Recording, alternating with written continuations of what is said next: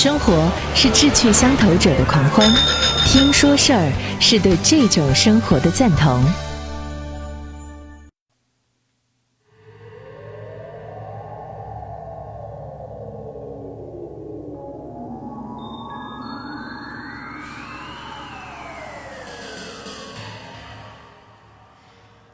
各位好，我是张瑞。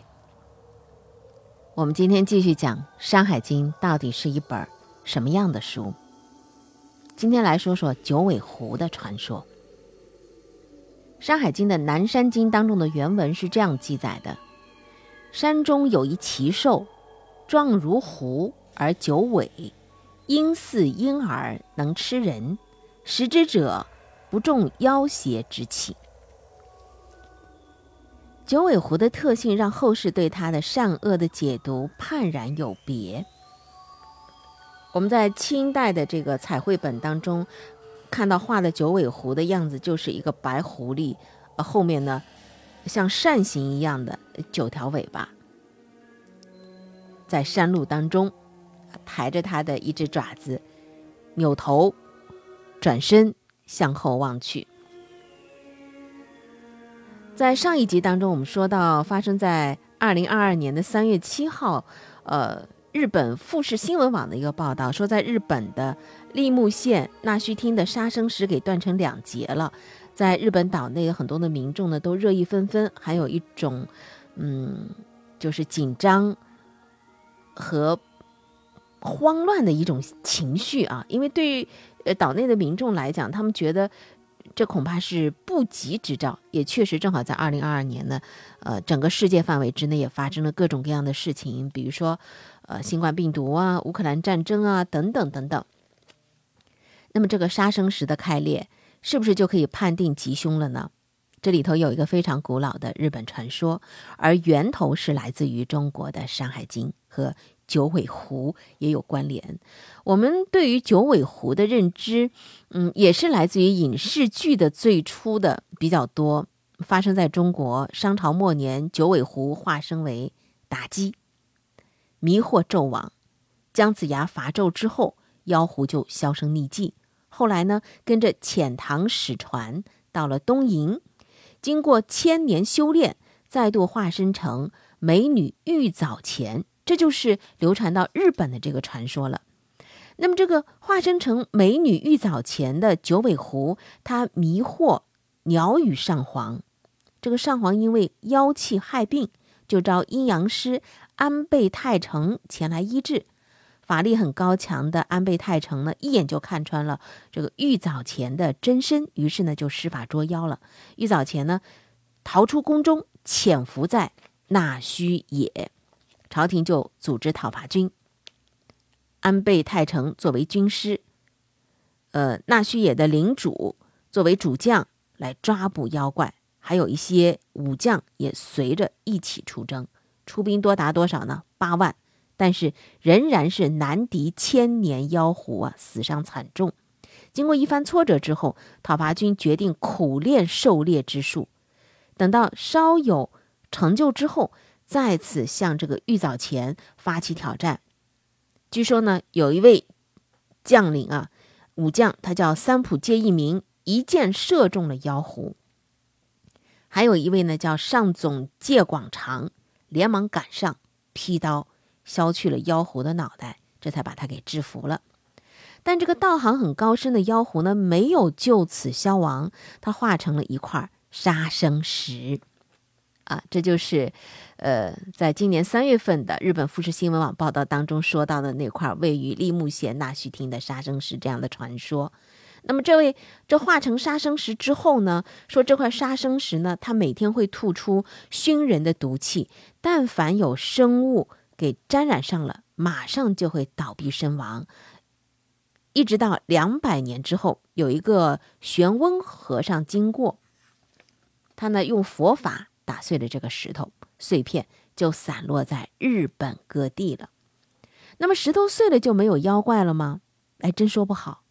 至少在今天的日本，提到杀生石，很多地方都表示说自己有一块儿。那么那须野的这一块儿被认为是原汁原味的九尾狐留存下来的。所以岛内甚至就有人因为这块杀生石的断裂惴惴不安，唯恐说是在里头封印的妖怪它出逃了。当然，今年三月份的这个新闻传到中国呢，并没有引起什么样的反响，因为呃，稍微懂得日本文化的人呢，看待这个事情还是蛮理性的。早先也早就有科学家辟过谣了，所谓的杀生石，它应该是一种能够喷出硫化物的火山岩。在日本这个地震高发、火山活动频繁的国家，出现这样的岩石，不是什么稀奇事儿。而且，更何况这个玉藻前的传说，是不是觉得很相似？就像中国的这个红颜祸水的海外版一样，它的原型倒也是有的。原型呢是十二世纪日本鸟羽天皇的宠爱的妃子，啊，就美福门院藤原德子。而且呢，这个故事也蛮老套的，无非就是母以子贵啊，废长立幼啊等等这样的一个类似的故事。那么，生活在十二世纪的日本的鸟羽天皇，他宠幸自己的呃妾室藤原德子，在把他们两个人的独子拉上天皇的宝座之后，鸟羽天皇呢又把藤原德子封为了皇后，号美福门院。美福门院后来继承了鸟羽天皇的政治遗产，并且还跟武士集团展开了一场争夺权位的京都大战。日本人呢，他把这个揭开了，呃，武士时代序幕的女人，就比喻成说是九尾狐妲己的一个化身，玉藻前。我们都看到过日本的佛事会，它表现了这个场景。这个场景就是武将射杀玉藻前的场景。那么，这个浮世绘目前是收藏在美国大都会艺术博物馆。看这个画面啊，就是一位武将啊，正把弓这个拉开。呃，这是在整个画的右侧，左侧呢就是一个穿着和服的美女的形象。再看这个美女的形象啊，除了他侧头，眼睛从高往下斜看着这位武将之外，身后啊，呃，有一二三四五六七八九，还真的是有九块像虎板一样的啊，嗯，就是前面头里呢是有个锥形，然后比较长的一个长虎板一样的，上面呢还画有海浪纹，白色的，我就在想这是不是？就寓意啊，九尾狐的九条白色的狐狸尾巴，在日本的还有一个就是杀生石的呃黑白的这样的一个线条的呃白描的一个图片当中呢，也画有呃一块石头，但是它这个石头的样子啊，它好像还是有一个狐狸头的这个形状在的，就朝空中喷出。啊，这样的一个气飞过的鸟就纷纷的坠落到地，这就是杀生石所所有经过它的生灵都会死。那么科学家解释说，这就是一种呃硫化物，当然会伤害到它的生命的。这是在日本的有关于一个古老的传说，玉藻前和杀生石跟九尾狐也有一定的相关联。九尾狐最早就出现在《山海经》的南山经当中。说它像狐狸，但九个尾巴，生活在青丘之山，叫的声音呢像婴儿。说呢，它会吃人，呃，但是如果人吃了它的肉的话啊，那反倒可以辟邪防病，百毒不侵。你看，这个形象是既凶悍，因为它能吃人，但同时呢，你如果制服了它，吃了它，还能给你带来切实的好处。出产九尾狐的青丘，到底在什么地方呢？在海外东经当中记载了所谓的海外东南角到东北角的国家。那么这一卷的开篇当中，从接丘开始，接丘是在东海上的两山之间，呃，传说是百果生长之地。在它的北面有古人想象当中的君子国啊、大人国呀、黑齿国这些国家。清代的小说《镜花缘》，它所记载的海外的游历故事蓝本，就是基于《山海经》当中这个描写的。青丘之国是在哪里呢？就在这一带。说这个国家的人呢是食五谷，衣丝帛，看上去好像生活习俗跟中原是没有什么差别的。那么在海外东京当中所记载的各个国家，往往体现出古人对于完美社会的一种想象。比如说君子国的人，他们都是衣冠带剑。好让不争，彬彬有礼。黑齿国的旁边是传说中十个太阳洗澡的汤谷扶桑所在地，而位于这个区域的青丘，则是拥有像九尾狐啊这种神奇的，应该还是带有一定吉祥意味的瑞兽。这或许真的并不是一种偶然。你看，出海向东，大海。呃，很多都说海上有仙人啊，否则像秦始皇啊、汉武帝啊，嗯，干嘛就一直往东？再说东边还有泰山呢，很多皇帝封禅都要到泰山去。海外向东，这是战国一直到汉代人所向往的神仙居所。九尾狐，在汉代的画像砖上头，我们目前看到的一些遗存当中，也可以经常看到这样的形象。河南、陕西、四川这一带出土的西汉晚期到东汉的画像砖和壁画，九尾狐往往都和什么一起，就是有有呈现出来呢？比如说三足乌啊，捣药的玉兔，还有蟾蜍。这也是西王母这个题材的一些呃画像砖和壁画的一个元素之一。那么山东这一带的。就是部分的画像石上头呢，九尾狐和三足乌会出现在日轮当中，那么玉兔和蟾蜍是出现在月轮当中。也就是说，在汉代的神仙信仰当中，九尾狐和三足乌很可能就是太阳的象征和标志。我们仔细看一下啊，在汉画上头的大部分的九尾狐呢，它们。一种姿态是，要么就是纵身跃下的姿态，要么就是昂着头、翘着尾巴在那跑的那种姿态。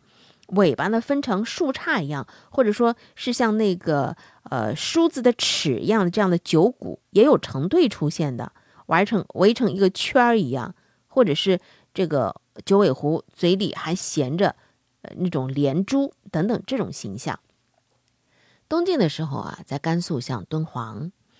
啊，河西地区酒泉这一带呢，它因为打仗打的比较少，所以呢，受到这种灾祸影响，就兵祸的影响是比较轻的。那么在这个地方就特别盛行着阴阳术数和称为之学。称为什么意思呢？称是指秦汉的时候巫师和方士他们预告吉凶的一个隐语。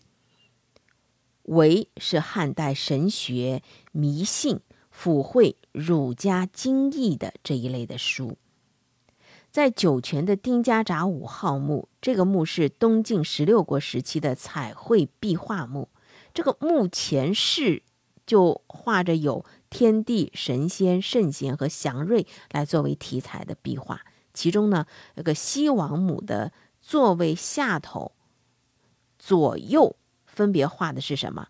九尾狐和这个三足乌，被认为是象征太阳的祥瑞。你看，这是东晋时候啊，我们看到的现在的呃留下的这个形象。在这个谶纬的信仰当中，九是最大的阳数，它往往和帝王是联系在一起的。九尾狐它出现在。嗯，代表着长生的西王母的身旁，当然也就意味着长生不老、吉阳，还蕴含着生殖崇拜的意味。史记当中说：“尾为九子，九尾是子孙繁息，绵延不绝，王朝代代不断。”所以你看，从两汉一直到魏晋，九尾狐现世，它一直是和什么呢？就是凤凰翔。鸾鸟舞，麒麟真，白虎道，白雉降，白鹿现，百鸟下一样，都被当作是祥瑞，寓意着是国家强盛，帝王有德，世道太平。甚至还会被用来作为改朝换代的一个依据。比如说，历史上记载，就是那个魏文帝曹丕，他受禅，九尾狐就现身了，说九尾狐现于交都。再比如，北魏的拓跋政权入主中原的时候，民间广现九尾狐啊，这都是在为那些掌权者去塑造一个政治的正统性，好像顺应天理一样。总体来讲啊，就是从汉朝以来的很多的称为，大多都是野心家用于去论证自己政权合法性的工具。那么九尾狐也不例外。王者得九尾狐而兴，也和一个很有名的传说是有关系的。东汉人赵晔在《吴越春秋》当中有过这样的写。写到说，大禹他到了涂山，他担心自己的事业无人继承，所以呢，他就占卜求偶，要找老婆。这个时候呢，有一个九尾白狐就来了。大禹认为，哎呦，这是吉兆啊，所以呢，他就娶了涂山之女为妻。在张掖看来，《山海经》正是由大禹。命令辅佐他治水的伯益梳理了各个地方的山川地理、风土人情，撰写成书的。所以呢，瑞兽、九尾狐和《山海经》的成书的故事，就有了一个可以互相相呼应的一个呃传说的体系了。从说到这儿呢，好像我们目前好像讲到的九尾狐都还是一种瑞兽，是吧？它的出现是一种祥瑞，口口相传也好。笔目相袭也好，一件事儿呢，经过人口的反复的转述，总会不经意间的留下一些个人的痕迹，或者加点油啊，加点醋啊，不足为怪。但是也真的说不清楚啊，呃，从什么时候开始，大禹的亲事就以讹传讹了，九尾白狐由男的变成女的了。这个整件事儿呢，就变成了什么呢？说大禹他娶了九尾狐幻化的涂山女，这圣王的老婆成了狐狸精了。这种误读和汉晋时期狐狸形象的变化也是一脉相承的。那么好，我们现在就提到了啊，说这个九尾狐的祥瑞之象。前面呢是一些方士们在大肆的推崇，但另外一边呢，好像是一个普通狐狸妖魔化的开始了。那么究竟有关于他这个妖魔化到什么程度呢？又有哪些的围绕着九尾狐的故事呢？我们在下期啊再继续讲。